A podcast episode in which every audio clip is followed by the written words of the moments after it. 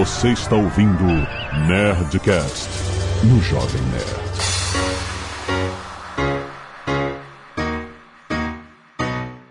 Landa, landa, landa, nerds! Aqui é Alexandre Antônio, Jovem Nerd, que vem a loucura. Aqui é Flávio Augusto e o melhor ainda está por vir. Aqui é Sandro Magaldi, eu espero tudo de 2017. Aqui é, é bom que tá, falta três dias. Eu falei o ano errado, né? É 2018, cara! o Sandro é aquele que preenche o cheque errado todo É. início do ano. Você espera tudo de 2017 esse ano novo do Sandro vai ser porreta. Ô, Dave, vou tirar todo atraso no dia 31, cara. Aqui é o Azagal 2018, Dr. Ray presidente. ah, ele tá insistindo nisso. Vocês vão deixar o Magaldi dando esse gafe, não é? Ah. Não vai gravar de novo? Não, pode deixar, pode deixar. Ai, ai, ai, ai, ai. O, Sandro espreme a laranja, amigo, até a casca. Até a casca, não deixa aí. Esse ato falho deve ter algum motivo, cara. ai, ai. É que 2017 foi um excelente ano, então Foi. é isso. Muita gente não, pra gente foi, né? Não, pra gente foi. tudo- Muito bem, nerds, é isso mesmo. Está acabando, acabando o ano. Hoje é o último Nerdcast Empreendedor de 2017. E se prepare porque tem mais em 2018. Olha, o quarto ano do Nerdcast Empreendedor. Então nós vamos fazer um repeteco do programa que fizemos no ano passado. Vamos falar sobre 2018, rapaz. O que esperar, obviamente, sobre uma, um prisma de negócios, né? Desse ano que tem Copa do Mundo, tem eleição para presidente, tem muita coisa, incertezas econômicas acontecendo. O que vem por aí em 2018 e como que podemos nos adaptar a essa grande realidade hoje em dia. certo? Vamos para esse papo que vai ser muito bom.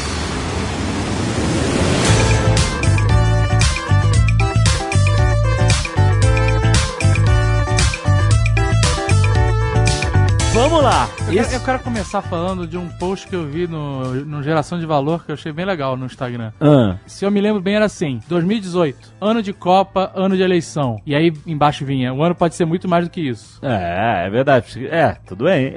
Não, porque é legal, porque as pessoas acabam. Elas definem que o ano vai ser só isso. Aham. Né? Porque as atenções se concentram pra esses dois eventos. Ah. E aí, meio que o ano vira um ano, entre aspas, perdido. Porque, né, carnaval, Copa e eleição matou o ano na cabeça das pessoas, sabe? Ainda tem outro evento aí, né? Tem julgamento do Lula lá no dia 24 de janeiro. Eita Ainda tem ferro. Já tem gente dizendo assim, ó, o ano só começa ou acaba.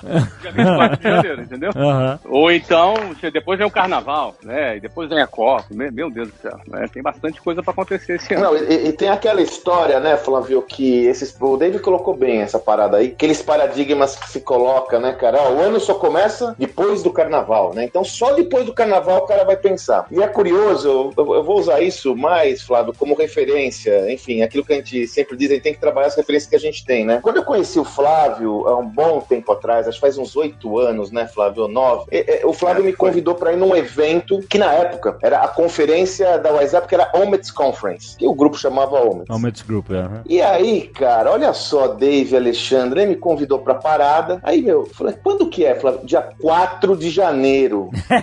Caraca, mano. Aham. 4 de janeiro, velho. Ele falou: É, Sandro, enquanto os caras estão dormindo, se preparando na praia, tomando caipirinha, eu tô afiando os machados da minha turma pra começar o ano acelerado. É isso aí. E aí, cara, essa é uma loja, sempre fiquei com isso na cabeça, cara, essa é até proveniente dessa referência que eu tive com o próprio Flávio, dos paradigmas que a gente cria, né, meu? Você sempre fez isso, não foi, Flávio? É, a gente sempre fez. Ah, Geralmente as convenções do ano estão- no final do ano. Sim. As pessoas fazem uma convenção, uma festa de final de ano, fazem uma convenção para celebrar o ano. Não que eu não pense que uma festa ou uma celebração não tenha o seu valor, mas eu sempre entendia que seria muito mais promissor, eu geraria muito mais valor se eu abrisse o ano com uma convenção. Quando eu aproveitasse aquele momento que as pessoas estão cheias de esperança para apresentar os planos da empresa e todo mundo se abraçar e falar, vamos realizar isso aqui. É legal. Ou seja, em vez da gente se reunir ou pra chorar ou pra bater palma, porque já foi, foi, já passou, já era, Aham. a gente se reúne pra sonhar, pra olhar pra frente, entendeu? Em vez de se reunir pra olhar pra trás. Então, eu sempre preferi fazer a minha convenção no início do ano. Agora, por que dia 4 de janeiro? 4 de janeiro é uma data interessante, porque é aniversário do meu filho. Né? Então, Bernardo, que vai fazer 16 anos agora no próximo dia 4, ele nunca tem um pai no aniversário dele, né? Porque assim,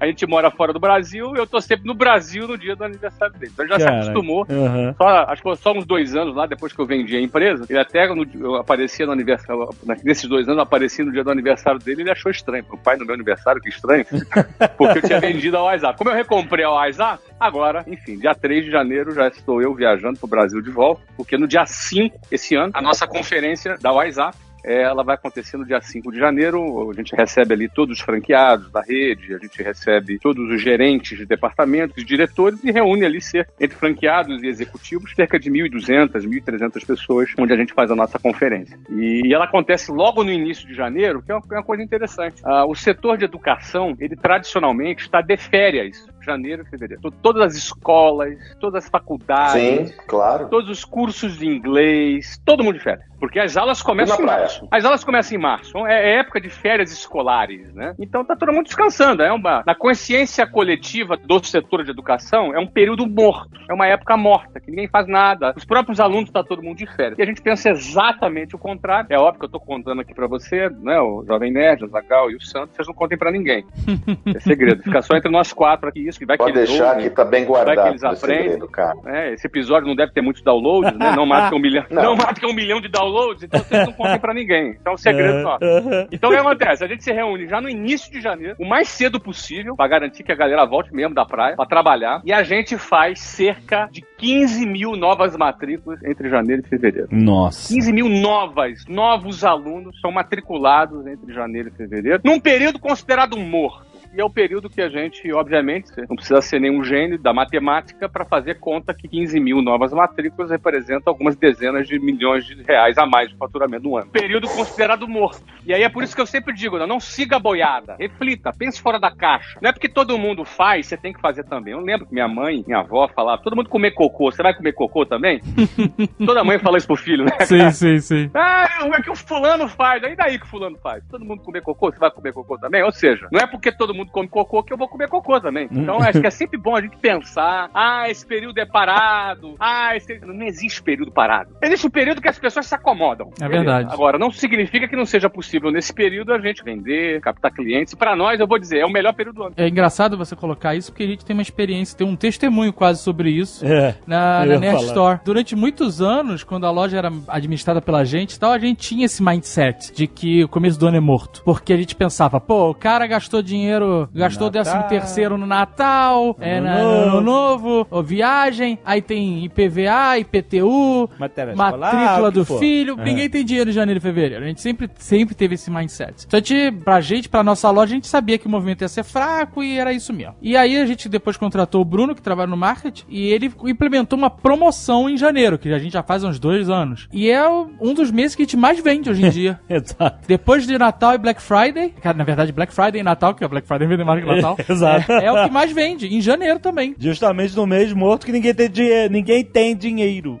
É legal cada um entender a dinâmica do seu produto, entender que cada período do ano, o mindset da população tá diferente. Os primeiros trimestres do ano, tá todo mundo movido pela magia do ano novo. Quando eu falo magia, não é magia de verdade, tá? Eu tô falando é de esse clima, né? esse excitement, essa excitação, essa motivação de início de ano. As pessoas, em maneira geral, no início do ano, janeiro, fevereiro, março, é um período que elas estão assim, agora vai, esse ano eu vou mudar minha vida. Aham. Aí ele faz aquela listinha miserável, né? Que são das resoluções do ano. E nessa listinha você vai ver, vai ter sempre assim, ó. Esse ano eu vou parar de fumar, eu vou fazer academia, vou entrar na academia É, e vou é aprender clássico. inglês. Parar de fumar, academia, aprender inglês tá em quase todas, entendeu? Aham. E, em, em geral, cuidar da saúde e aprimorar sua condição intelectual. né? Aprender um segundo idioma, a pessoa tem acesso a mais oportunidades, pode conseguir empregos melhores, então a pessoa sempre coloca coloca como aprender inglês sendo uma das possibilidades. Então, esse período do ano é isso, é aquele período que o cara tá motivado, etc. Quando começa o ano letivo, em, em março, ou já passa esse período, o cara pensa assim, porra, agora não, agora vai começar, agora vamos. O cara vai nessa balada março, abril e maio. Quando chega na metade do ano, ele já começa a dar uma cansada. Ele já começa a dar uma cansada, entendeu? Ele tá pensando Aham. em tirar férias, tá pensando em dar uma paradinha, aí vem lá aquele feriado da Semana Santa, que junta ali com o primeiro de maio, e dá uma desacelerada, e o mês de maio é um mês geralmente pra você pegar no tranco, porque o cara tem que engatar de novo no ano. Ele começa a engatar de novo em junho, julho, agosto, chegar ali o último trimestre, pode ser que alguns já começam a ver que não realizaram o que queriam realizar, alguns já começam a chegar à conclusão que o ano não foi tão bom, alguns caem em melancolia, outros pensam na vida, outros querem mudar de casamento, outros querem mudar de emprego, não é? Ele começa Uhum. a pensar na vida. Esse período do ano, de final do ano, ele é uma mescla de melancolia, uma certa excitação para alguns, que de repente o ano foi bom, não é? Mas rola uma espécie de melancolia no final do ano. É, quando eu mapeio mais ou menos o mood, que seria o humor das pessoas ao longo do ano, entre janeiro e dezembro, eu penso que se você tem um produto ou um serviço, você deve pensar qual é a mensagem ideal para cada período do ano para você vender o seu produto. Você tem que ter uma comunicação conveniente. Não adianta você ir no velório de uma pessoa e você chegar para a esposa do velório e querer vender para ela umas férias em Cancún, entendeu?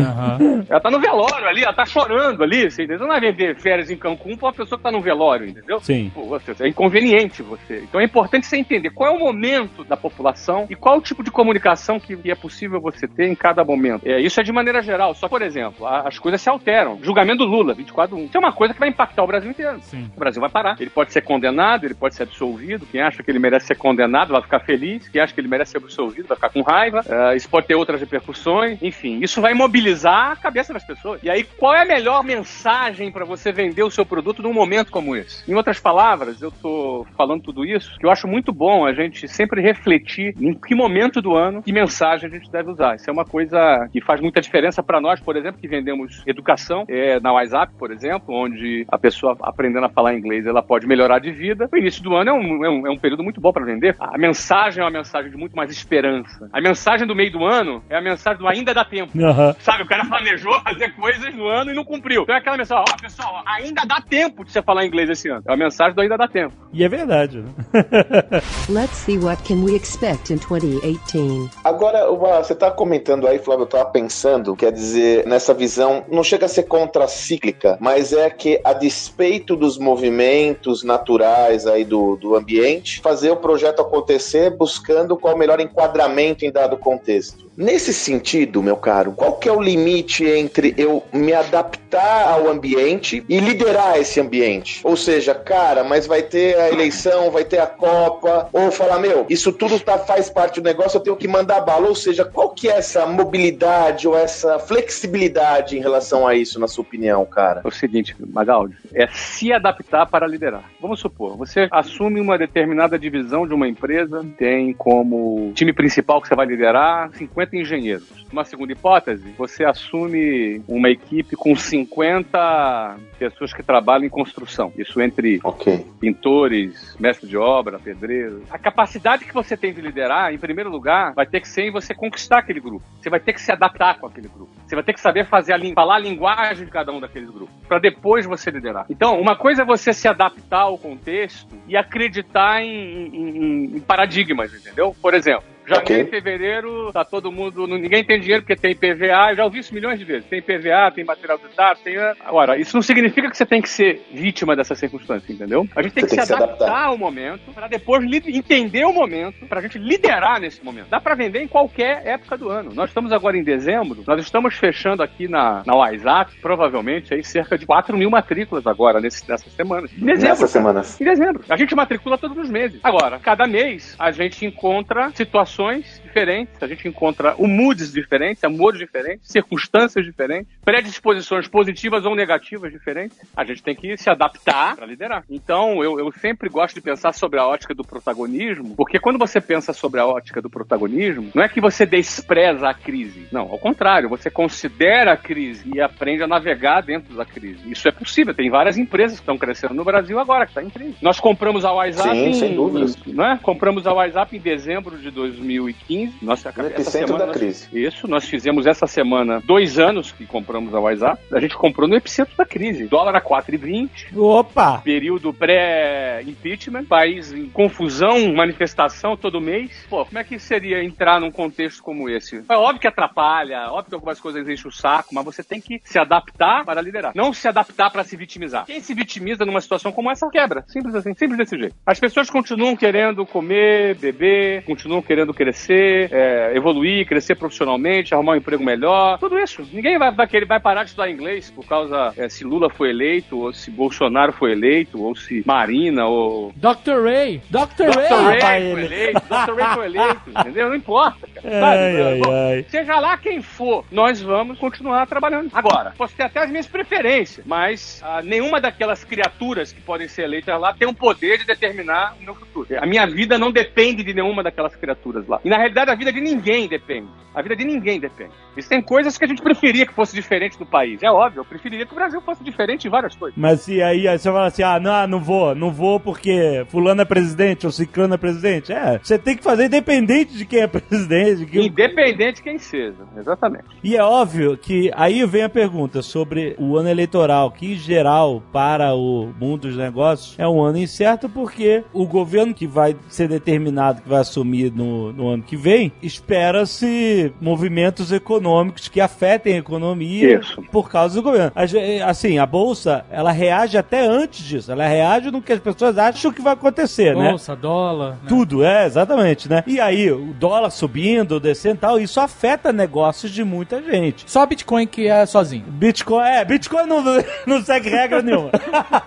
e aí eu te digo, esse é um ano que depende, eu acho que você tá certo, a gente tem que meter a, a cara e tem que perseverar, independente de qual governo que esteja no... É mesmo porque eh, o Flávio deu exemplo do WhatsApp e, e- e das outras empresas dele, a gente pode dar o nosso exemplo, que é uma realidade diferente da deles, né? Aham. E que a gente investiu e cresceu em 2017 também. Sim, sim. Bateu as metas que a gente tinha que bater, Exato. bateu as metas no começo de dezembro, não chegou no, não É, nem chegar exato. no final do ano. E aí, quer dizer, isso significa o quê? O cara tá crescendo na crise. E é justamente isso que é. Quando você fala de eleição e incerteza, você tá falando disso. Você tá com medo de crises perpetuadas, o governo novo tomar decisões econômicas que vão piorar o cenário antes de melhorar e tal. Mas e aí?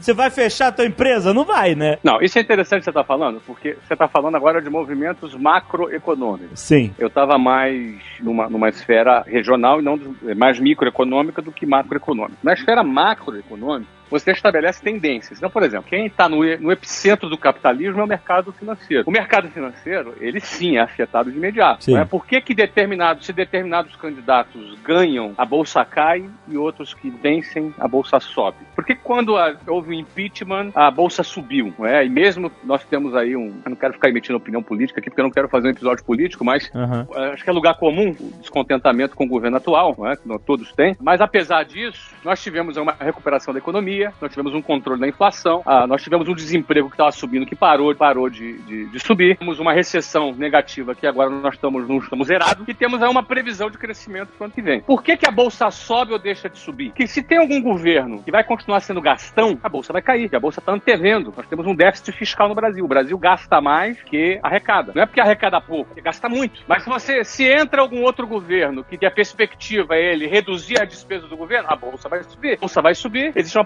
possi- uma possibilidade maior do dólar cair. A gente em episódios passados falou muito sobre esses movimentos. Alguns negócios Sim. são mais afetados sim, porque se o dólar subir muito, afeta quem trabalha com importação. Então, tem alguns que estão mais indexados nessas variações diretas da macroeconomia, eles sofrem mais. Não é o caso do meu setor. Eu não sou diretamente afetado. Eu não tenho nada indexado a câmbio no meu negócio. Não tenho nada relacionado a câmbio. Aí uma coisa que eu não brinco é com câmbio. né? Nada indexado a câmbio. Então o que acontece? Eu não fico sujeito a esse sobe e desce do epicentro do capitalismo que acontece no mercado financeiro. Agora, se você está num determinado negócio que ele, ele, ele varia, é, é importante você estar atento. Até para você, de repente, se trabalha com produtos importados, começar a achar alternativas nacionais para o seu produto, criar alternativas nacionais, mudar a sua estratégia. Sair de câmbio, tentar sair o possível de câmbio, eu jamais trabalharia num negócio que está relacionado diretamente a câmbio. Porque eu não dependeria 100% de mim para performar. Eu dependeria do sistema, das condições meteorológicas do país. Principalmente na realidade do Brasil, né? Que o câmbio flutua absurdamente, né? Principalmente na realidade do Brasil. Nós começamos Jovem Nerd aqui com câmbio a dois reais. Ah, nem me lembro disso. É, dois reais. Ô, saudade. E eu lembro de um episódio que eu falei que ia bater três. É, não, você foi boquinha do capeta, Deus me livre. E ano que vem, vai é, baixar ou vai subir? É, fala aí, pai Flávio. A Flávia é ótimo. Versão 2, a gente falou isso no ano passado. Não, eu acho o seguinte, depende muito desse movimento político. Ano de política, de eleição, é muito volátil. É claro. é volátil. Se qualquer candidato, olha, de novo, o que eu vou falar aqui não reflete preferências políticas minhas. Eu não quero aqui doutrinar ninguém politicamente. Eu vou falar simplesmente de uma maneira técnica. Qualquer candidato relacionado ao PT ou, ou de esquerda que ameace ganhar as eleições vai jogar o câmbio para cima e vai jogar as bolsas para baixo, a bolsa para baixo. Porque historicamente são partidos que têm políticas que vão gastar mais dinheiro público. E aí o déficit fiscal vai aumentar, e aí o risco do default do Brasil, que é o calote do Brasil, aumentar, e a gente pode virar uma Grécia. Não é por acaso. Qualquer candidato com viés mais liberal, mais voltado para livre mercado, uma tendência a aumentar a bolsa e cair o dólar, porque esse candidato provavelmente vai reduzir muito os gastos públicos, né? Que candidato representa esse ser humano que eu acabei de falar agora? Não sei, não conheço nenhum ainda, inclusive. Não sei, talvez apareça, não sei mesmo. Uhum. Então, essa é a tendência. O mercado, ele acompanha um pouco isso. Eu repito, eu não vou fazer nem mais matrícula, nem menos matrícula por causa disso. Mas se eu tivesse um negócio que dependesse de câmbio, aí o cara lá na frente, ele quebra, ah, eu quebrei por causa do- da campanha política. Não, cara, você quebrou porque você não se anteveu, porque você não se preparou, porque você não criou alternativa, porque você não mudou o teu produto, você não criou uma outra estratégia, tem que se antever. Esse ano vai ser um ano de volatilidade. Altas volatilidades, muitas volatilidades. O que você está falando aí do movimento do mercado financeiro em relação a, a quais partidos que estão na liderança de pesquisas ou até mesmo do país, é, isso já aconteceu antes. Então Já. você não está toda inventando, acontece. né? Não, Já não, não. aconteceu. É isso que acontece, entendeu? Não contando então, nenhuma novidade. não tá contando novidade, então, tipo assim, mais uma vez, você está sendo técnico. Isso, não tô sendo político. É, e a pessoa que quer antever os movimentos de macroeconomia tem que ser técnico e frio para analisar o, o histórico do mercado financeiro, se isso afeta o seu negócio. Eu vou até ser mais claro. Vamos supor que você que está me ouvindo agora, você é eleitor do Lula, tá legal? Você gosta do PT, você gosta do Lula, você acredita nessa filosofia do partido e você está fechado em votar no Lula nas próximas eleições, caso ele realmente possa concorrer, caso o julgamento do dia 24 não condene, ele possa concorrer, tá? Então vamos imaginar assim, até você que aposta no Lula, que gosta do PT, que gosta dos partidos de esquerda, se você tem um negócio e depende de dólar, saiba, ele não for condenado no dia 24, o dólar vai subir. Se ele ganhar, o dólar vai subir e a bolsa vai cair. Não estou dizendo isso que ele é ruim ou bom, eu concordo, eu discordo, isso é irrelevante. Eu estou falando para o seu negócio, para o seu negócio. Considere isso, isso vai acontecer. Você lembra aquela analista de negócio do Banco Santander que foi demitida, né? Ela estava falando no relatório dela que os investidores ficassem atentos, porque se não houvesse um impeachment, alguma coisa relacionada a isso, a economia ia desandar e as pessoas iam perder dinheiro. O, o Lula na época interferiu junto ao presidente Santander, ela foi demitida. No final das contas, tudo que ela falou aconteceu. E, e, de novo, eu não estou falando isso por concordar ou discordar, mas apenas lhe dizendo, essa é uma realidade. É assim que o mercado acontece. É assim que o mercado se movimenta. É que isso também não é o fim do mundo. Não. Se você quer sobreviver no mundo dos negócios, Sim, fala claro. assim, caralho, o PT ganhou, fudeu tudo, fecha a empresa, vamos para, sei lá, Miami. Você lembra quando teve aquela eleição do Collor e do Lula? Teve Ah. gente que morreu achando que o Lula ia ser eleito, lembra disso? Que morreu? É? Tipo, Eu fui- ataque do coração? Ai, meu Deus, o Lula Exatamente. pode ganhar, pum. Exatamente. Ele não foi eleito naquela eleição. Mas a ameaça do Lula naquela época, teve pessoas que acharam que ia acabar Você o vê, aí acaba a vida da pessoa. É, mas uma, E aí o Lula veio depois, foi eleito e tal, e aí? Tamo, o mundo tá, tá todo mundo aí. O Brasil seguiu. né? Exato. O Brasil não vai acabar. Não vai acabar. Não vai acabar, Ganhar, você não só vai tem acabar que- se Bolsonaro ganhar, não vai acabar se ninguém ganhar. Não, e assim, não é o fato de ser o Lula, porque assim, a gente não teve nenhum presidente maravilhoso. A gente sobreviveu a todos eles, na verdade, né? Todos É, eles. a, a gente sobreviveu apesar de todos eles. É, exatamente, Essa é. é. a mensagem. Você tem que sobreviver, seja qual for, apesar de qualquer um que esteja lá. E, a- o- e acho que a mensagem que você está tentando passar aí é justamente a pessoa saber se adaptar. É, sem querer ser muito grosseiro, eu escrevi um artigo uma vez dizendo assim: ó, você precisa realizar os seus sonhos apesar dos imbecis. Não importa qual imbecil vai estar lá em Brasília, você precisa saber trabalhar. Trabalhar pra você progredir. É óbvio, de novo, repita. Às vezes as, pe- as pessoas me ouvem falando isso e pensam, porra, esse cara não tá nem aí pro Brasil, é um cara egoísta. Não, não, não. Pelo eu, dizer contrário. seguinte, eu gostaria muito as pessoas no Brasil ganhassem o que eu pago para os meus funcionários aqui nos Estados Unidos. Eu gostaria muito. né? Aliás, eu depois de muito tempo eu gravei um vídeo pro YouTube. Virei youtuber agora. Gravei um vídeo no YouTube, botei lá, fiz uma conta, quanto você ganha no seu salário. Você procurar pra ver lá, geração de valor no YouTube, pra ver o vídeo que eu gravei. Vídeo um pouco polêmico. Tá, um dia assim, vou gravar, gravei, nem editei nada, enfiei lá o negócio sem gravar, sem editar. Eu não gosto de causar. Não, mas não era pra causar. Eu acho, eu acho que as pessoas têm que pensar, as pessoas têm que raci- raciocinar, não é? E às vezes as pessoas entram no piloto automático e, e não raciocinam e é muito desagradável. Bom, então eu gostaria que o Brasil pô, fosse perfeito. Não depende de mim diretamente que o Brasil seja perfeito. Talvez se o Brasil um dia for um país top de linha, vai, vai levar daqui uns 50 anos. Se o Brasil, ó, se entrar um cara bacana, fizer tudo certo, vai levar uns 50 anos pro Brasil ser top de linha. Pô, vou ficar felizão que o Brasil vai ser top de linha. A minha questão é, o que, que eu vou fazer nesses 50 anos? O que, que você vai fazer nesses 50 anos? É, o que eu posso dizer é, o Jovem Nerd tem 15 anos. A empresa em si, constituída, tem um pouco menos. Mas quando a empresa começou a existir, a gente falou assim, ah, esse é o nosso negócio, esse vai ser nosso empreendimento. O Lula era presidente. A gente cresceu. Depois a Dilma foi presidente. A gente cresceu. Todo ano do Jovem Nerd era melhor do que o anterior. Aí a Dilma saiu. O Temer virou presidente. A gente cresceu. A despeito de tudo, né, cara? O apesar de tá valendo pra qualquer um, entendeu? Porque as nossas estratégias são montadas de acordo com, sabe, com adaptação. E crise. Mas o apesar de não significa que você seja, você, Jovem Nerd, Sejam diferentes ao Brasil. Significa isso. Eu tenho certeza que vocês gostariam que o Brasil evoluísse, crescesse, expandisse, tornasse aquele país top. Assim. Enquanto não chegue lá, cuida da sua horta, cuida da tua lojinha. Pois é. Então não é uma questão de ser indiferente ou não ser indiferente. Eu penso que a vida é uma só. Você não pode ficar dependendo de nenhum cara que tá lá em Brasília. Não pode ficar dependendo dele. Você até pode preferir A ou B. Beleza, eu posso preferir o B, você pode preferir o A, ou vice-versa. Faz parte. Mas independentemente se seja A ou B, é a nossa parte para poder a gente construir os nossos projetos. Senão a, gente, a vida vai passar, vai ser aquele cara de 50, 60 anos, revoltado, dizendo que o Brasil não presta.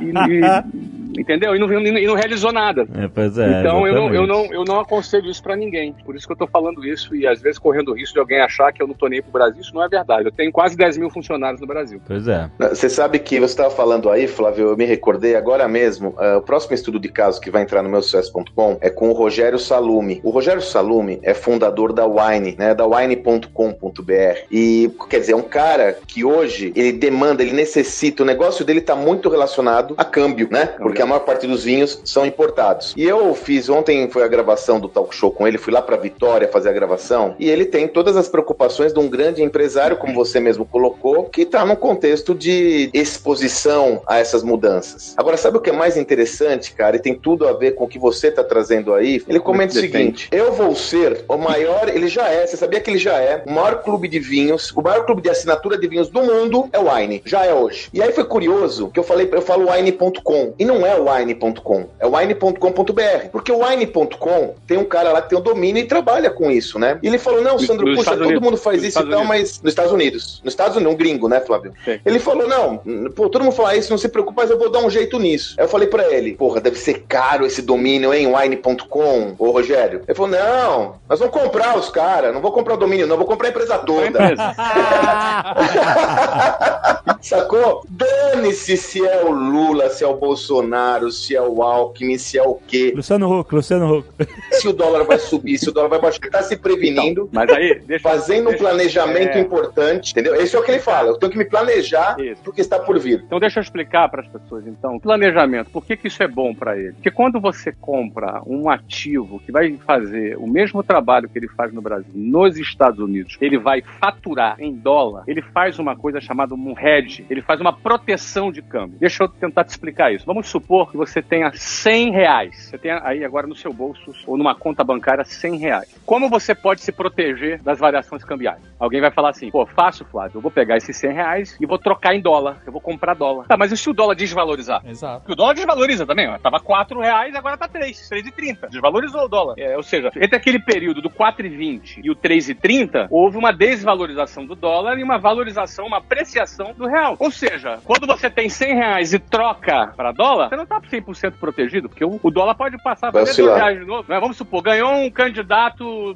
mais liberal, um candidato que vai eh, diminuir o tamanho do Estado, que vai diminuir os gastos, o Brasil vai passar a ter superávit. O que vai acontecer? O dólar vai cair. Provavelmente cai para 2 de volta. E aí você trocou os seus 100 reais por 30 dólares, e aí os seus 30 dólares vai passar a valer 60 reais, quando o dólar valer 2 reais. Você perdeu dinheiro. Então você não sabe. Ah, o, o real sempre se desvaloriza. Não, não é verdade. Não é verdade que o real sempre se desvaloriza. Em 1999, o dólar bateu 3,90. Em 2010, o dólar bateu 1,56. 1,56 bateu o dólar. Ou seja, às vezes, tudo é cíclico. Estabilidade não existe. Sobe e desce. Qual é a melhor maneira, baseado nisso, qual é a melhor maneira de você proteger, se proteger do câmbio? É muito simples. Se você tem 100 reais que equivale a 30 dólares, vamos supor, 30 dólares, é só você ter 30 dólares para proteger esses 100 reais. Você faz uma compensação. Para cada um centavo que cair de um lado, você ganha do outro. E para cada um que sobe do outro, você perde do outro. Ou seja, uma coisa compensa a outra. Você não ganha nem perde. Se chama hedge. Vai fazer um hedge, significa dizer que você tem que ter o equivalente, o valor equivalente na moeda estrangeira que você tem na sua moeda nacional. Se você tiver o equivalente a 100 reais em dólar, você está redeado, você está protegido. Ou seja, quando ele compra uma operação, se o negócio dele depende muito de câmbio no Brasil e ele está sujeito a esse flow do câmbio, tá? Esse fluxo todo do câmbio, essas mudanças todas. Se ele compra uma empresa nos Estados Unidos e ele desenvolver esse mercado nos Estados Unidos, e se ele faturar a mesma coisa que ele fatura nos Estados Unidos, no Brasil, o equivalente de moeda, ele está 100% protegido. Se o dólar sobe ou se o dólar cai, ele está 100% protegido. Sim.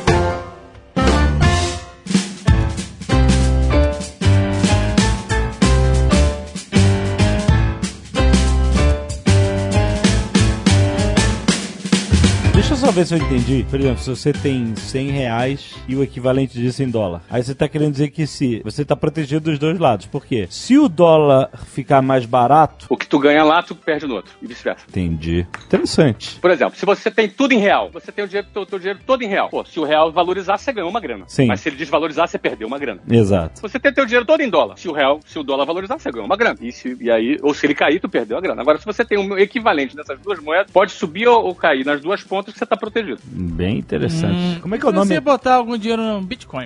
Ah, não começa. Não, Bitcoin, cara. É, Bitcoin, Flávio, agora é Bitcoin. mano. Na minha não, opinião, não, tinha que vir o Bitcoin- Bitcoin, velho. Bit- olha, na minha opinião, Bitcoin e, e roleta no cassino em Las Vegas estão na mesma categoria. Puta, Não, olha os pode- comentários, Flávio. Não, você pode ganhar muita grana. Não, beleza. O pessoal- A galera que é Bitcoin, da religião do Bitcoin, vai, vai falar, vai me detonar nos comentários. Tudo bem. Mas o que eu quero só dizer é o seguinte. Quero dizer o seguinte, que você tá ganhando dinheiro no Bitcoin, maravilha. Eu só quero que você saiba o seguinte, você pode perder tudo. É claro. é. Porque não tá lastreado, é uma percepção. De repente surge uma outra criptomoeda. Agora aquela vai detonar e todo mundo migra. É um efeito manada, entendeu? Aham. O efeito manada acontece pra subir, ele acontece pra cair. Eu não tô dizendo que vai cair, não, não, não posso afirmar isso. De repente, nem tô mandando É. ninguém vender Bitcoin. De repente, próximo amanhã sobe, vai me culpar. Pô, vendi pro toco. Não, você vendeu porque quis, pô. Marco Gomes. Marco Gomes vai desculpar. Ele tá comprando dinheiro aí em Bitcoin e outra criptomoeda que eu esqueci o nome. Tá ganhando dinheiro. Eu- Comprando várias. como tá o Marco Gomes? Ele tá investindo bastante no Bitcoin? Tá, Tá. tá. Mas Ele é a esposa, a. Thalita. A Thalita mandou melhor que ele, diz ele. É? É. É. Eu acho ótimo. Ele fala assim: 23 preto, vai! Roda essa porra!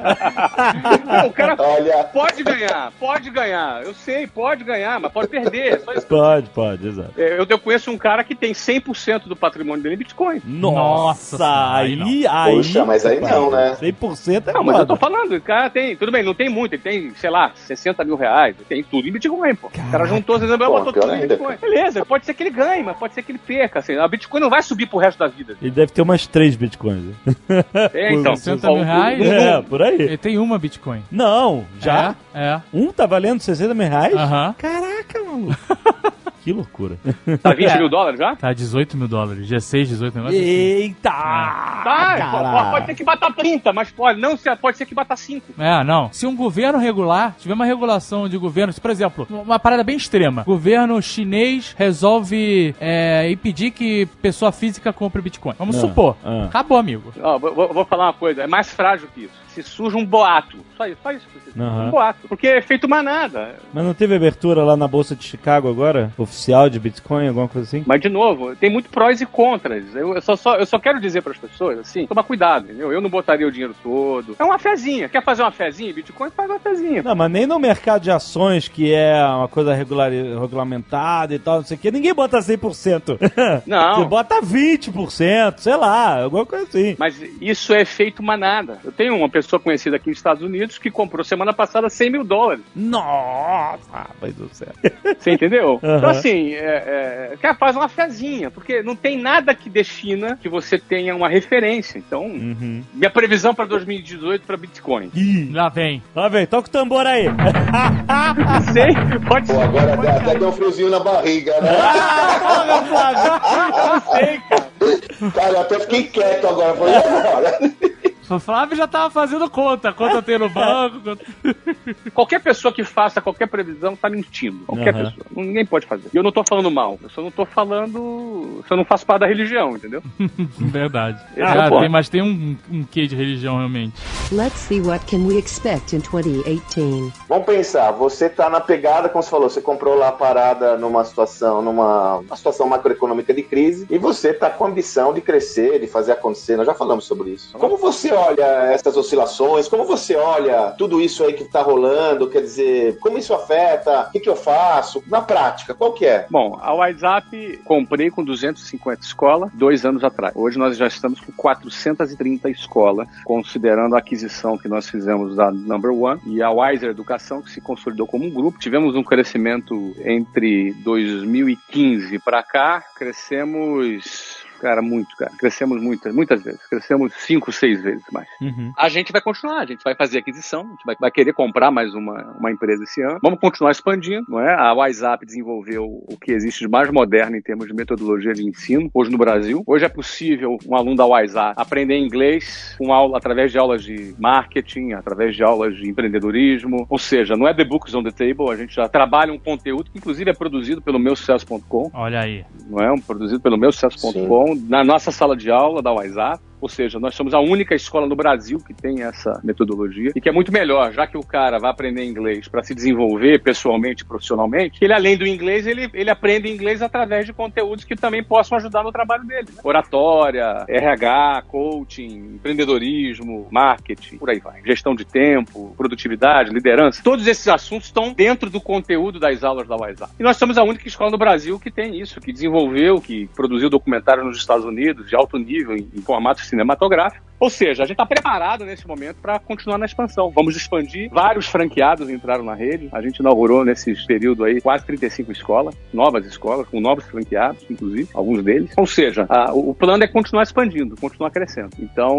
é Agora você falou falo, né? sobre aquisição. É é um bom momento? Será- Como que é isso? Vai pensando, vai no macro contexto. Ah, Eu acho maravilhoso, porque o cara tá morrendo de medo, acha que o Brasil vai acabar, entendeu? Aí a gente compra barato, entendeu? É bom. A crise é bom, as coisas entram em promoção na crise, entendeu? É bom. Hum. A gente tem que ser contracíclico, porque a hora de comprar é quando tá barato, a hora de vender é quando tá caro. As pessoas fazem exatamente o oposto. O efeito manada, ah, o Bitcoin tá subindo, o Bitcoin tá subindo, tá caro, o cara vai lá e compra. Aí, ah, o Bitcoin tá caindo, o Bitcoin tá caindo, é hora de vender. Não, às vezes é hora de comprar. É, não, sim. É. Então, É. você tem que ser contracíclico, né? Pra poder. é, eu, por isso que eu, a, a gente comprou o WhatsApp num valor tal, quase quatro vezes mais barato que a gente vendeu. E aí, deixa eu te perguntar algo relacionado a isso. Justamente, a chave para prosperar na crise. Não, a palavra. Pode ter outras coisas, outros fatores, mas uma das palavras importantes para se prosperar na crise: liquidez. Uhum. Ou seja, quando tá em crise, bom você tem liquidez. dinheiro na mão. Esse é o combustível de, de, para se prosperar na crise, né? Money is gold. Exatamente. E aí eu te pergunto, para ter dinheiro na mão, obviamente você, uma empresa saudável tá sempre reinvestindo nela mesma. Se estiver acumulando capital, talvez você esteja perdendo oportunidades de crescer, certo? Sim. Se você fala assim, ah, vou deixar uma cacetada de dinheiro na conta e sei lá o que, que vai acontecer, entendeu? É, você pode estar perdendo a oportunidade de crescer porque você não tá investindo. E aí eu te pergunto, como é que se faz essa? Aí às vezes a pessoa investe tanto para justamente crescer com, com rapidez e aí chega a crise e aí você fica "Ai", apertado porque você não tem liquidez, não tem dinheiro na mão e você tem que às vezes encolher para poder sobreviver. Qual é a relação saudável para você ter uma empresa reinvestindo em si própria e ainda assim liquidez na hora de comprar barato, na hora que os preços caem? É, a sua pergunta, ela exige uma sofisticação nas finanças, porque não necessariamente você precisa usar a sua liquidez para poder expandir ou crescer. Certo, Porque é por isso que você emite dívida, entendeu? certo. Então, por exemplo, você acha que o banco empresta dinheiro para quem? Para quem tem dinheiro ou para quem não tem dinheiro? é, uma- é um paradoxo. O banco não empresta dinheiro para quem não tem dinheiro. É, É, ele- pra- empresta pra quem pode pagar. É, pra quem tem garantia, né? Ó, eu, por exemplo, tenho acesso, não vou dizer o nome do banco, a dinheiro nos Estados Unidos, onde eu tenho investimentos financeiros, onde o banco me oferece o dinheiro equivalente ao que eu tenho investido lá, a um custo de 0,5 mais LIBOR. Dá mais ou menos uns 0,7% ao ano de juros. Ao ano. Puta que pariu. Ao ano, velho. O Fraldo, Puta, não dá nem pra falar essas Santos coisas chegou aí. a lágrima. Deu uma compostura. Ao ano, cara. Que sacanagem, cara. Nosso professor perdeu a linha agora, né? Saiu, desceu uma lágrima de um olho só. Ou seja, Cara, aqui dá um pulo tenho- quando pega 2% ao mês, cara. 2,5, 2,8. Então, é mais ou menos o seguinte: você tem, vamos supor, você tem 100 milhões de dólares na conta. Ele te dá mais 100 a 0,7 ao ano. Sim, tá valendo. E se você aplicar ele a 3%, você ganha 2%. Ou se você investir em comprar um negócio e triplicar o negócio, você ganhou também. Sim. Ou seja, essa tua pergunta, como você investir sem perder liquidez? Alavanca. Aí você tem que trabalhar com dívida, tem que saber trabalhar com dívida. Aí é, é uma, uma gestão mais sofisticada, entendeu? Aham. É uma gestão mais sofisticada, de você não perder a sua liquidez. Agora, tem risco? Tem, tem risco. Tem que ser competente para trabalhar e alavancar. Aham. Pra quem pagou 12% ao mês no cheque especial como eu, 0,7 é moleza, né? Sim. você já passou, essa, da- você já pagou a sua, a, a sua carência, velho. Sim, sim. essa é uma possibilidade. Você emite dívida. Segunda possibilidade, você traz um sócio. Sim. Essa é uma outra possibilidade. Olha, vou, eu quero comprar aqui uma empresa de 200 milhões de reais. Eu posso trazer um private equity, que é um banco, um private equity, que é um fundo de investimento. Posso trazer um parceiro, ó, vamos fazer essa compra aqui, você vai oferecer para alguém, ó. Você tem interesse? Você faz a compra, capital de 200 milhões, você vai comprar, você vai aportar e aqui a nossa holding vale não sei quantos milhões e você vai ser sócio de 15% da holding. Isso é uma outra possibilidade. Ou seja, você não tem dívida, você tem lá a tua liquidez, mantém a tua liquidez, você ganha um sócio. Você diminui o risco, mas você perde upside do seu negócio, seu negócio crescer. Mas de repente você está fazendo uma gestão de risco. Você também disse que, por exemplo, ah, se eu tenho uma conta aqui que tem 100 milhões, e aí o cara pode me emitir dívida de mais 100 milhões, porque ele sabe que você tem como pagar a dívida, você tem liquidez de 100 milhões. Já começou com liquidez, certo? Só que tem risco do câmbio. Se você vai investir no Brasil, tem risco do câmbio, né? Amigo, com 100 milhões na compra, compra um milhão de bitcoins.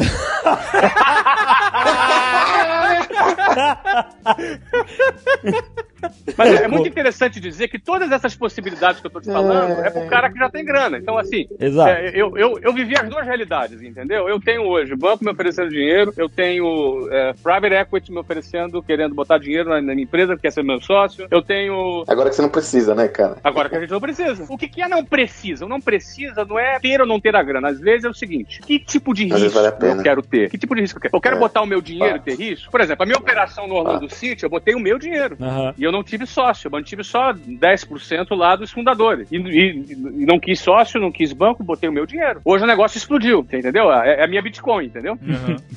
E aí o que acontece? Agora hoje eu posso selecionar, ó, agora eu quero pegar 100% do meu dinheiro de volta. Então tá bom, se eu quiser fazer isso, eu vendo 20, 25%, trago um sócio para dentro, recupero 100% do meu investimento feito e ainda sou dono desse, de 70%, 70%. Ficou 0,800 agora. É o lucro. Aham, aham. Mas foi uma opção minha, foi com dinheiro meu. Eu assumi esse risco. Então, ou você vai assumir o risco de botar o seu dinheiro, ou você vai assumir o risco de alavancar dinheiro de banco. Quando você tem dinheiro, o banco te oferece dinheiro. Ou você vai correr o risco de entrar um sócio e você deixar de ganhar. Para pra pensar se o Zuckerberg tivesse vendido metade do Facebook quando ele não valia nada. Sim. Ele deixaria de surfar esse upside todo. Vale aí, tem quantas centenas de bilhões de dólares. Cada equity que ele segurou, cada percentual que ele segurou, ele ganhou essa valorização toda que teve. É, ele deu uma, ele deu uma diluída braba. Ele não, não sei quantos por cento ele tem, mas. mas Sim, ele, ele deu uma diluída boa, exatamente. Mas sim, eu entendo, eu entendo o você tá Se além dessa diluída ele tivesse vendido lá no início, entendeu? Sim, sim, sim. É isso que eu quero dizer. Então o risco é, ou tu faz com o teu dinheiro, ou tu faz com dinheiro de banco, ou tu faz com dinheiro de sócio. Isso, aí a pergunta é, não, mas eu quero manter minha liquidez. Então tá bom, então não faça com o seu dinheiro. Usa o banco ou o sócio. Então assim, acho que é uma resposta um pouco mais complexa pra sua pergunta, mas. É. eu procurei dar Mais exemplo aqui. estratégica, né, cara? É, eu procurei dar exemplo, né? Na minha época, quando eu comecei, eu comecei com a grana do cheque especial, mas eu, aquilo não era suficiente. Eu tinha que vender muito uma matrícula para poder pagar as contas. Então eu usei muito dinheiro de cliente, Sim. que é uma outra forma de você Se financiar o seu com o cliente. negócio. Que é, É. o quê? Você financia com o cliente vendendo o produto antecipado. Imagina quando você faz uma pré-venda, por exemplo, você está financiando com dinheiro de cliente. As, as compras coletivas nada mais são do que financiar o produto com dinheiro de cliente. Crowdfunding também, né? Desculpa, compra coletiva, eu falei besteira. Não é compra coletiva, tá? eu quis dizer É, crowdfunding. crowdfunding. Exatamente. Oh, Aí você falou uma coisa, me deu uma curiosidade. E vocês, é, Alexandre, David, como vocês administram essa perspectiva é, financeira, olhando para frente? Vocês fizeram investimentos importantes esse ano? Qual- como vocês veem isso? Bom, desde 2015 a gente aumentou o nosso grau de investimento no site, né? Assim, a gente tava navegando,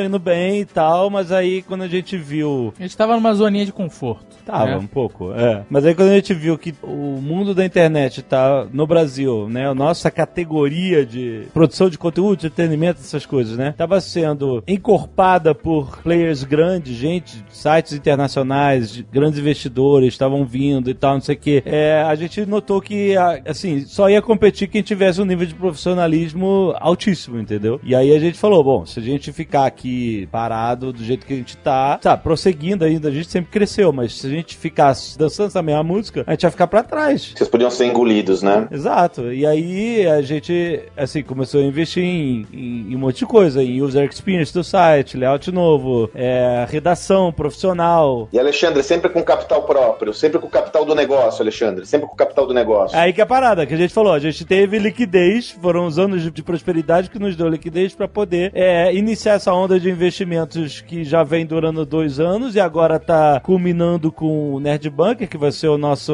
a nossa redação em São Paulo, né? É, a gente, na verdade, pro ano que vem tem outros investimentos, outros Também. business que a gente tá E- diversificando. E né? diversificando com um business que até não tem nada a ver com o Jovem Nerd em si. Mas assim, foi dessa forma que a gente viu, sabe? É claro que a gente fica um pouco com medo dos riscos, né? Na raça, né, cara? É, mas a gente, a gente não trouxe nem banco, nem, nem sócio, entendeu? Por isso que eu tô falando. A gente tá trabalhando com liquidez. Aí o Flávio falando, ó, tem outras maneiras de fazer isso também, entendeu? Só que É, a gente não joga esse jogo de 100 milhões pra cá, 100 milhões pra lá. Não, ainda não tá nos 100 milhões, mas aí a gente tá mirando lá. é, exato. Ah, os 100 milhões foi só um exemplo. Só, mas, mas, Só um exemplo. Por que mais? Por que mais? Ele já deu um exemplo mais baixo. Eu vou jogar pro baixo.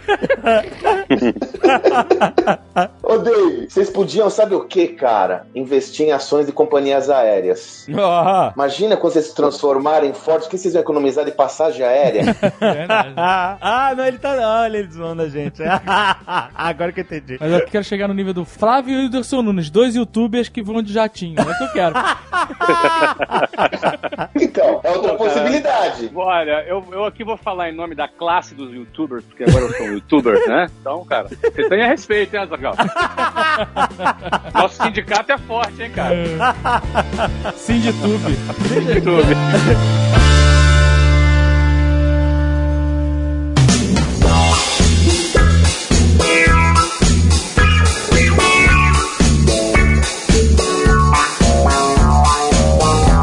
Só uma questão que tem a ver com 2018. Flávio, você já passou por várias Copas do Mundo, tendo que vender, tendo que fazer publicidade do seu negócio. Etc. investindo pesado na última, né? Exato. Exato. O que significa isso pro mundo dos negócios? Né? A gente te- tá falando, falar um pouco do, do cenário de, das incertezas políticas por causa de ser um ano de eleição e tal. Agora, o que acontece com o mercado em volta de Copa do Mundo? Que é uma parada, é um evento mundial e, enfim, todas as grandes marcas patrocinam. Como é que funciona? Tive uma experiência muito peculiar com a Copa passada. A WhatsApp foi uma das patrocinadoras oficiais da Copa. Aham. WhatsApp, Itaú, é, Coca-Cola, várias marcas no Brasil e a gente patrocinou a Copa e, e foi aquele desastre, né? A eclosão dos conflitos políticos, né, da crise política brasileira começou em 2013 Isso. logo antes da Copa, com aquelas passeatas, e, e o centro daquelas passeatas, que começou com a história lá dos, dos 20 centavos, né? Uhum. É, não sei se é 20 centavos ou 10 centavos, não me lembro, mas era problema de passagem de ônibus, né? Uhum.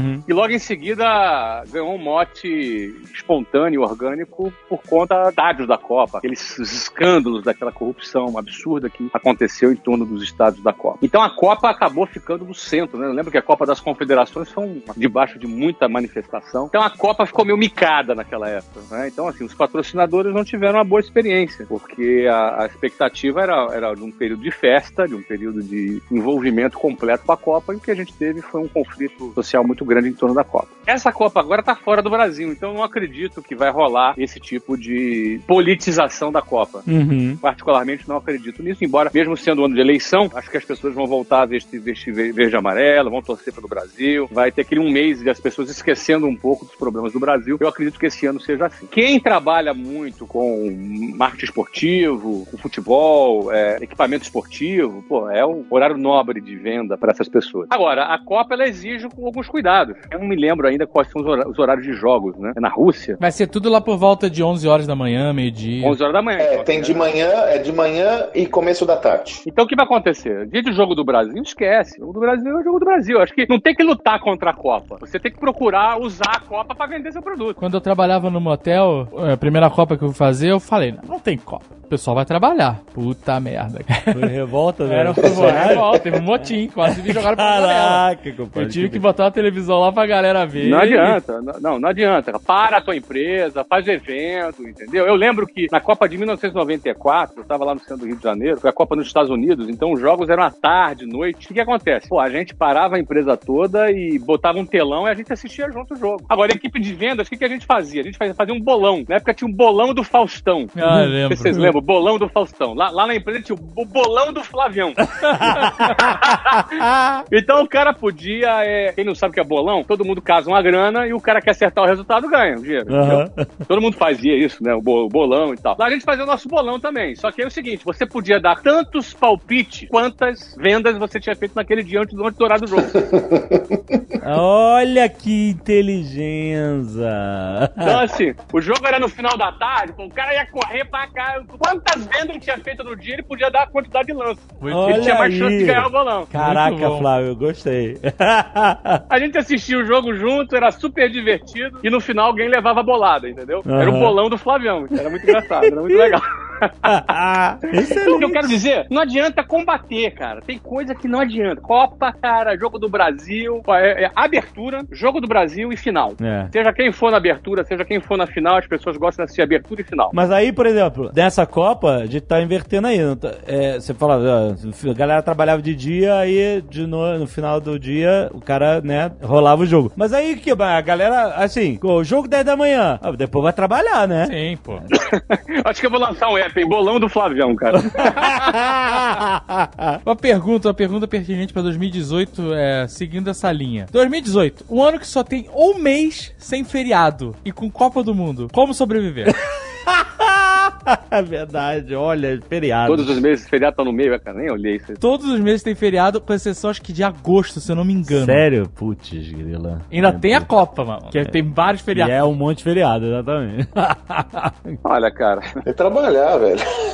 É, eu, cara, eu trabalho no feriado, entendeu? Eu, sinceramente, eu, eu tenho várias formas de ver isso. né? Fica meio polêmica a minha resposta aqui, mas assim, não é o governo, não é o calendário que manda na minha vida. Eu acho que esse é o princípio. Quem quer chegar a algum lugar na vida, quem quer conquistar alguma coisa, quem quer crescer, não pode trabalhar na- naquela linha da música lá do, do nosso amigo Zeca Pagodinho, deixa a vida me levar. Não tem que deixar a vida levar coisa nenhuma. É assim, o calendário não manda na minha vida. Eu posso trabalhar num sábado, posso trabalhar num domingo e posso estar na praia numa quarta. É. Então eu não sou regido por calendário. Então a gente tem metas, meio que nossas equipes têm metas, todos eles têm famílias, querem crescer, querem expandir. E a gente, eu, eu não trabalho com calendário, sinceramente não, não. Mas a gente sabe que a, a sociedade se move por esse calendário, né? Sim. E, enfim, eu, não- eu, eu particularmente não trabalho com isso. Let's see what can we expect in 2018. Eu lembro que no programa que a gente falou sobre 2017, o cenário previsto econômico foi bem duro. A gente, Uhum. olha, gente, se prepara aí porque 2017 vai ser punk. E foi um, ainda, assim, talvez não tenha sido tão duro quanto a gente tem imaginado. Você acha que foi? É, a gente deve ter crescimento perto de zero, o que é uma é bom. vantagem já. O que é bom, porque é, para você, até que estava caindo muito, né? A gente não pode negar que o desemprego teve uma leve queda, a inflação teve uma queda relevante. Mas aí é queda de crise, não é? Ah, Queda, assim, o- caiu porque as pessoas estão com pouco dinheiro. É isso, basicamente. Não necessariamente, Alexandre. É porque houve uma composição, é, algumas coisas injetou um fluxo maior de dinheiro, né? Algumas expectativas de reformas, é, algum- algumas coisas foram menos pior do que o esperado. Uhum, uhum. Do ponto de vista da economia, do ponto de vista político é um caos, a gente já sabe disso. Sim. Só para pessoas que estão tão apaixonadas por política ultimamente podem achar que tô falando bem do Michel Temer. Não é isso, tá bom? Então, Quem tem, quem tem coragem de falar bem no Mundial Temer? não, cara, imagina, né? Não, não dá, não dá, não, não é isso. Eu tô falando agora, nós, podemos, nós temos que falar de números, economia é número. Aham. Economia não é opinião, né? Então a gente teve aí uma, uma, uma recuperação da economia e, assim, muito na expectativa da aprovação da reforma da Previdência, que, de novo, eu estou falando aqui não de política, estou falando de matemática. Então, eh, portanto, o Brasil não pode quebrar, a Previdência não pode quebrar. Aí entra teses conspiratórias, que tem um monte de coisa, né? Nossa, mas o fato é o seguinte: a, a taxa de juros está bem baixa nesse momento, está na faixa dos 7 alguma coisa por cento. É uma das menores taxas de juros dos últimos, das últimas décadas aí que a gente está tendo Ao ano, com né, previsão de não, ano, com previsão de baixar mais, que reforça que eh, não vai valer a pena ficar guardando dinheiro para aplicar, vai valer a pena mais investir em negócio. As pessoas vão comprar mais imóveis. Essa tendência da queda de juros e com as pessoas querendo comprar mais imóveis, a tendência é o preço do imóvel ter uma leve subida. Dá uma reaquecida nesse mercado que tava parado, né? É uma tendência, exatamente. Por que, que é essa tendência? Porque como a- o juro despencou lá da faixa de 13 para 7 e deve ir É. para 6, Caiu muito. Sobe o crédito. não vale a pena deixar dinheiro parado. E aí, como não vale a pena deixar dinheiro parado, quem tem dinheiro vai pensar assim: ou compra imóvel ou investe numa empresa. Ou Bitcoin. Mas legal tá. Ó, os caras aí vão falar que tem alguma empresa de Bitcoin patrocinando a gente, cara. Ah, Bitcoin é o cassino sem birita. Cassino Olha aí. dos nerds. Então o que, acontece? É, a tendência é imóvel ter uma melhorada, porque caiu muito, né? Imóvel sofreu muito. Nossa, o mercado tá estagnado. Ou seja, é possível que esse ano, com essa questão dos juros, é possível que a coisa seja direcionada mais para imóvel. Se não for, para empresas. Agora, tem um dado triste aí também, né? Do ano de 2017, 21 mil famílias abandonaram o Brasil. Caraca, Então você tem esse número? né? Foi o recorde. É, o recorde, recorde. 21 mil famílias e a maioria é de pessoas com formação acadêmica alta e com Sim, patrimônio estão alto. perdendo o capital intelectual. Perdeu muita massa crítica, né? Muita massa crítica. Perdendo capital financeiro e intelectual. Aliás, essa foi minha palestra que eu fiz em Harvard. Foi esse ano, Magaldi. Esse ano, esse Foi ano. esse ano, início esse do ano? Certamente, esse ano. Minha, minha palestra, Foi. minha palestra esse ano em Harvard que eu dei, eu falava sobre o risco da perda de capital financeiro e intelectual do Brasil. E, de novo, foi uma previsão do pai Flávio lá, que infelizmente, infelizmente, ela aconteceu. O Brasil bateu recorde de saída de famílias, é, mais de 21 mil famílias saíram. Né? E isso é cíclico também. Essas pessoas, na maioria delas, não, tem, não vão ter visto para morar fora por muito tempo, vão ter que voltar uma hora, entendeu? Uhum. E, e daqui a pouco lá vai ficar ruim, o Brasil vai ficar bom e as pessoas vão indo atrás, né? E eu, por isso que eu gosto de estar nesse movimento contracíclico, que eu me lembro que eu saí do Brasil em 2010, fim de 2009, início de 2010. Então, o Brasil tava bombando, os Estados Unidos estavam em crise. Aham. Foi a época que eu fui para os Estados Unidos, né? Eu gosto mais de estar no contracíclico, de estar na contracorrenteza, né? Então, assim, se o Brasil tá barato, agora é a hora de investir no Brasil. Então, por isso que eu acho que imóvel deve dar uma leve subida por conta disso. Mas é uma opinião, de novo, né? Ninguém tem bola de cristal aqui. E empresas, né? E com isso a tendência é a bolsa subir também. A bolsa também tem tendência de subir por conta do pequenos juros, que está remunerando muito pouco. Então, vale mais a pena você entrar em capital de risco. Então, a tendência é a bolsa subir. Os fatores externos e macros que podem influenciar negativamente tudo isso que eu estou falando é a eleição, né? Eleição, da depender de para que lado for a eleição, a coisa pode melhorar mais ainda ou piorar ou, ou, ou ficar nesse lenga-lenga. Eu acho assim, se alguém ruim para o mercado ganhar, a coisa vai ficar aí no zero, talvez, talvez 1%. E se alguém que o mercado se agrade ganhar, talvez cresça 3%, 3,5%. Mas, ah, é, então, eu acho que apesar de tudo, acho que a gente tá tendo uma previsão um pouco melhor do que a gente teve lá em 2017. É, porque aquele momento ali, né, início de 2017, na realidade a gente gravou no final de 2016, né? Do final de 2016, isso. Era um momento muito conturbado aquele, né? Aham. Era um momento muito conturbado. Então, de fato, a gente não sabia como, como o Michel Temer iria governar. Sim. Foi naquela ocasião. E, e o governo dele, a gente sabe, foi medíocre. Mas na área, na parte econômica, eu acho que a- o próprio alívio que o mercado teve com a realização do impeachment, que a, a política econômica do governo Dilma era muito ruim. Era muito ruim para o mercado, era muito ruim para a economia. não é? Realmente o Brasil quebrou no governo da Dilma. Então a saída dela por si só já, já mudou o rumo. Né? Não, não, não era nem, não era nem o Temer, podia ser um espantalho lá no lugar dele. que ia, ia ter esse resultado igual, entendeu, cara? Mas, basicamente, eu penso assim, acho que se tem uma possibilidade, e se, e se o Brasil aquecer, e se o mercado aquecer, aí ajuda, né? Não atrapalha, enfim, a gente consegue fazer sem, mas a gente consegue navegar sem vento, mas se bater um ventinho, ajuda, né? é verdade. Let's see what can we expect in 2018. Você conhece o Luciano Huck? Eu conheço ele, já, já almoçamos juntos, já. Já tivemos, nos encontramos algumas vezes. E aí? Por quê? Vai rolar ou não vai? Luciano presidente? Ajuda, ajuda o Luciano? Olha, eu não falei, eu não falei com o Luciano depois do episódio. Muita gente me perguntou sobre isso, mas para pra pensar, eu não sei quanto o Luciano ganha, nem quanto a Angélica ganha, mas eu estimo, né, que ele ganha uns 30 milhões por ano na Globo. né? Eu estimo, eu estimo. Aham. Você imagina, né? Fora a participação de várias empresas que ele tem, ele é um cara muito empreendedor, tem várias empresas. E o que eu tô falando aqui é meio que público, tá nos sites, tá nos jornais. Eu, fico, eu também fico calculando a quantidade de patrocínios que ele faz, ele faz várias Sim. campanhas. Então ele deve ir entre salário Aham. e receitas com publicidade ganhar uns 30 pau por ano. Você imagina por que, que alguém iria abandonar 30 milhões por ano É, cara, é duro. para ganhar 30 mil reais por mês como presidente e tomar pedrada de manhã, à tarde e à noite e ter seus filhos ultrajados na escola e se tendo que andar com segurança de cima para baixo. Quando ele desistiu, parece, parece que desistiu, não sei se é uma estratégia, alguns acham que é estratégia, outros acham que não é. Pode ser, pode ser. Porque o que acontece? Quando a pessoa é séria e honesta, e eu não conheço o Luciano suficiente, mas eu acho suficientemente, mas eu acredito que ele seja uma pessoa honesta, ele pensa assim, cara, eu vou largar. Isso eu tô falando por mim, não falei com ele não, tá? Aham. Eu vou largar isso aqui, a minha vida aqui, pra poder entrar nessa canoa furada aqui. Às vezes o cara pensa assim, o cara tem muito a perder, entendeu? Às vezes quando o cara não é sério, o cara pensa assim, ah, eu ganho 30, mas vou roubar 200. O cara faz, entendeu? Ou seja, zero chance de Flávio presidente. Olha aí, Flávio.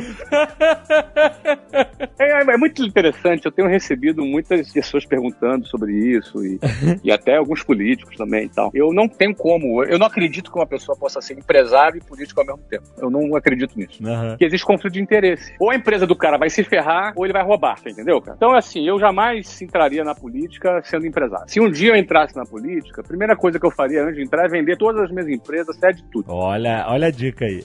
Fica a eu, dica, eu faria, venderia tudo. tá Fica a dica. Você imagina, você vai... É fato, fato. Pô, tem cara que se Vai enrola. colocar em risco tudo. É, pô, então a empresa dele quebra, porque, pô, tem muitos inimigos políticos. É, é, o jogo no Brasil é muito sujo, é jogo bruto. Sim, sim. É, bruto. Então eu, eu não acredito nesse modelo. Então, assim, hoje eu tô muito comprometido. É, no futuro, não, não é uma coisa que eu descarto, não é uma coisa que eu gostaria também, entendeu? Ah, você gostaria? Não, não é uma coisa que eu sonho. Mas eu não vou dizer dessa água eu não beberei, porque eu tenho uma, uma coisa minha muito inclinada às pessoas, entendeu? Tanto é que o que eu faço no YouTube, eu não ganho nada, o que eu faço no geração de valor é de graça, mas eu tenho uma inclinação a querer, de alguma maneira, colaborar com esse meu instinto social, digamos assim, de colaborar com o jovem, com as pessoas, ele, ele de certa maneira, ele tem um DNA um pouco político, né? Sim. Mas ao mesmo tempo, eu tenho nojo da política. Eu acho que é podre a política. Eu nunca fiz negócio com o governo, nem pretendo nunca fazer. É uma regra que eu tenho. Não é errado fazer negócio com o governo, negócio sério. Mas eu não faço. É, volta e meia, tem governador, é, prefeito, que vem às vezes em Orlando, me convida. Eu não, eu não gosto nem de ir, porque ele vai querer tirar uma foto comigo. Eu não vou querer tirar foto. Eu Ah, quero- não, a gente também tem isso.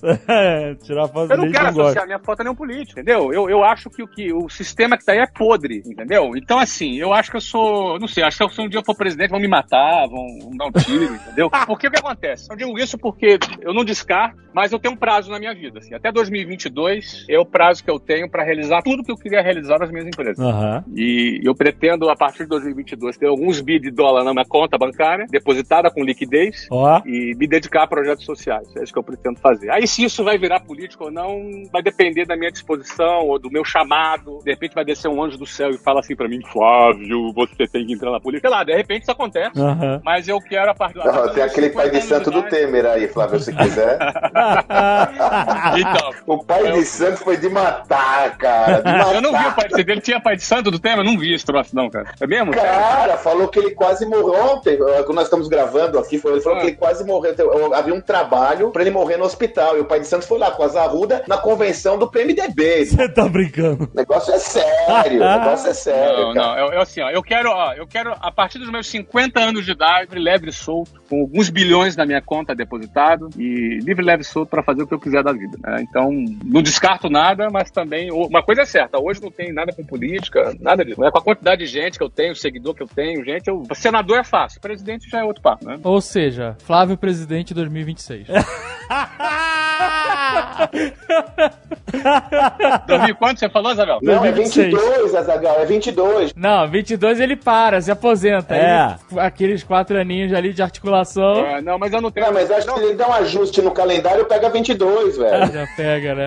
Sabe o que eu penso, Azaghal? Eu penso o seguinte, como eu falei, eu tenho uma inclinação a colaborar. Eu faço aqui esse podcast com você já há quatro anos já. Estamos pro quarto ano, né? Vamos entrar no quarto ano. Pô, cara, a gente, a gente, a gente- todo mundo sabe que a gente paga pro Jovem Nerd pra fazer esse programa. Todo mundo sabe disso, que é o quê? É um patrocínio pra gente divulgar meu sucesso.com. A gente divulga, faz muita matrícula, como negócio é excelente. Agora eu não precisava participar. Não Sim, precisava, exatamente. precisava participar. Sem dúvida, sem dúvida, Pô, sem dúvida. vocês são De super fato. competentes, De o fato. Magal tá aí, as pessoas. Agora, por que, que eu participo? De fato. Eu curto, cara. Eu gosto de ajudar as pessoas, entendeu? Eu É, gosto de colaborar, eu gosto de fazer elas refletirem, fazer elas pensarem. Eu produzo conteúdos há, se- há- há sete anos, vai fazer, no, no- no Geração de Valor. Eu trabalho. Eu ia falar, antes disso você já fazia a geração de valor pra caraca. Eu faço por quê? Porque eu tenho uma inclinação e gosto. Como eu vim da periferia, vim de baixo, eu gosto de transformar esse conhecimento que eu adquiri em algum tipo de ajuda para as pessoas. Essa é da minha natureza. Então eu não preciso ser político para impactar as pessoas. Sim, com certeza. Então, em janeiro, eu vou lançar um projeto social em parceria com três mega empresários. Da pesada, mas muito da pesada. Eu não posso falar agora, porque vai ser anunciado só em janeiro. Um projeto social de grande impacto em São Paulo. Dá E A gente, vai, a gente vai fazer um lançamento, gente, da pesada mesmo. Eu sou, acho que, o mais, mais pobre ali dos, dos quatro ali. E, E- vai, para. e o que que acontece? O- o- não, eu tô falando sério, cara. O Sandro hoje tá maluco. A gente vai fazer um projeto social pra quê? Pra impactar as pessoas da periferia de São Paulo. É um projeto que começa em São Paulo. Espetacular. Então, assim, eu não preciso ser político pra impactar. Agora, dizer, dessa água eu não beberei, eu jamais vou dizer. É claro. E por hora, vamos abrir mil franquias na WhatsApp, vamos bombar no Orlando City e a partir de 2022 a gente vê o que acontece. Olha aí. Excelente. Já vou marcar pra eu ir assistir o jogo no início da temporada, hein? Opa! Calma, calma. Flávio tá dizendo que é isso, Flávio. Calma, Flávio, calma. cara. Chama, o- chama aquele pai de santo lá, cara. Não, o, o, não, eu- Dá uma benzida no estádio, velho. não, eu vou dar, eu vou dar uma chance pro Alexandre se redimir. Olha, que, que coragem. no início do campeonato. E sem Kaká. Agora é sem Não é Kaká. possível que a urucubaca dele seja tão forte. Não é possível. Não, não, não. Thank you.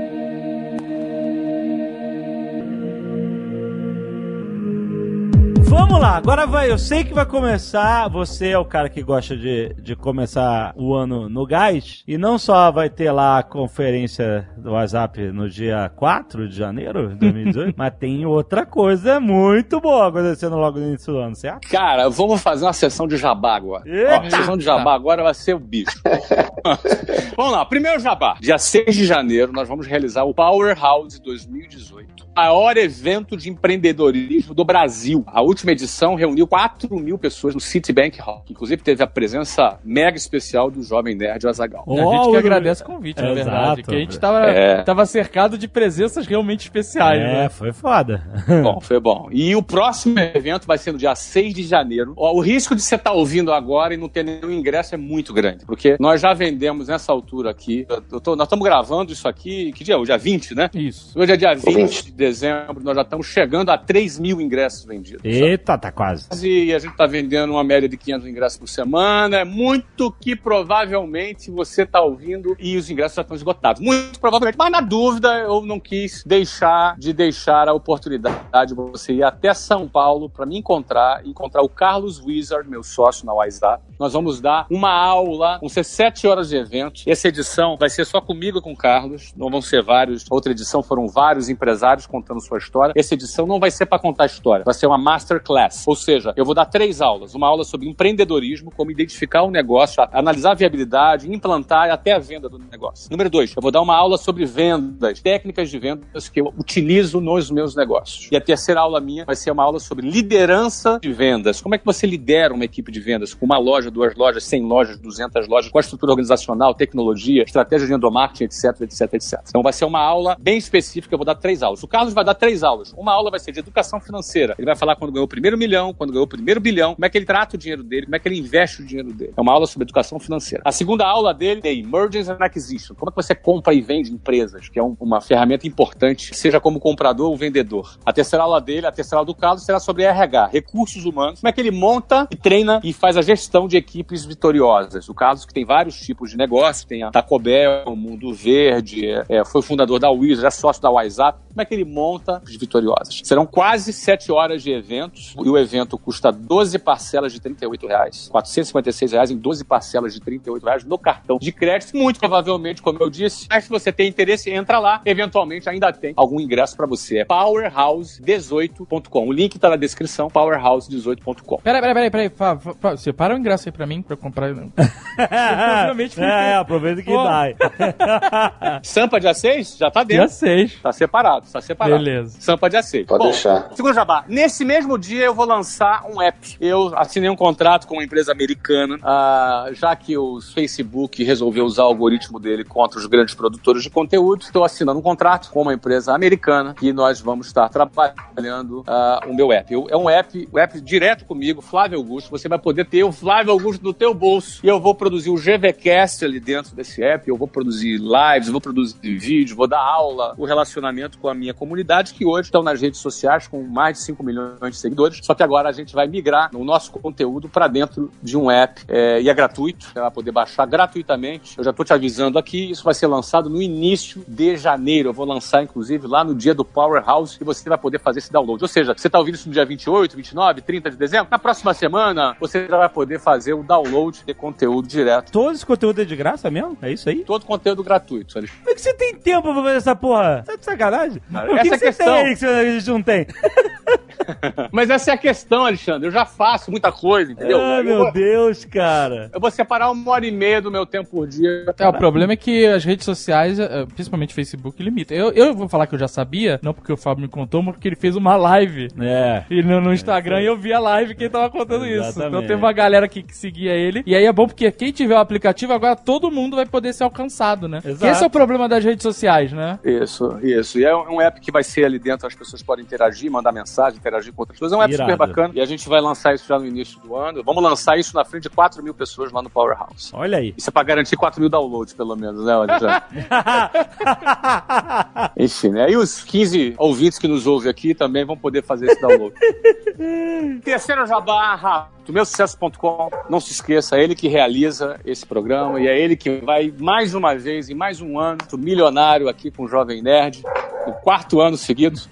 é um prazer muito grande estar aqui, Alexandre pô, e a Azagal. gente conversou e aprendeu muita coisa esses anos. Tem sido muito bom. O seu público é um público muito qualificado, é um público inteligente, gente que está afim de crescer. A gente está muito feliz em estar aqui e conversando com essa galera uma vez por mês, 18. E é o meu sucesso.com que realiza. Lá você tem aulas interessantes. É só você entrar no link na descrição. Você tem uma semana grátis para utilizar e, e poder entrar. E para fechar a sessão de jabá, pode entrar na WhatsApp de dois jeitos: como dono da escola ou como aluno. Você decide. Se você quiser ser dono da escola e ser treinado diretamente por mim, entra lá em whatsapp.com na área de franquias. É um baita negócio você abrir uma escola. Excelente negócio. Dá para você ganhar assim, 70, 100 mil reais por mês de lucro numa escola. É possível você ganhar, dependendo da sua quantidade de alunos. Mas é um excelente negócio e a gente tem crescido bastante. A gente precisa expandir para o Brasil inteiro. Se na sua cidade não tem WhatsApp, tá aí uma oportunidade para você, da gente ser parceiro e abrir o WhatsApp na sua cidade. Agora, se tem WhatsApp na sua cidade e você não fala inglês, é whatsapp.com, pede informação, uma pessoa vai entrar em contato com você para resolver esse problema de uma vez por todas. Você começar 2018 com o pé direito, aprendendo inglês e, cara, falando inglês, negócios, é, é, novas oportunidades, conteúdo, informação no mundo inteiro. O inglês é uma língua muito importante. É mesmo. então é isso. Eu encerro aqui a sessão jabá.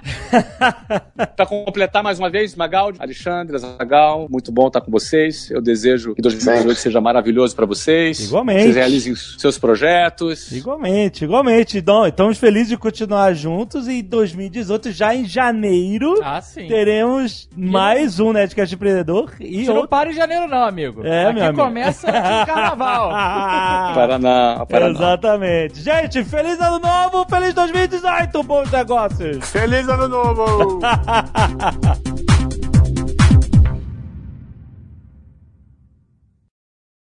Este Nerdcast foi editado por Radiofobia, podcast e multimídia.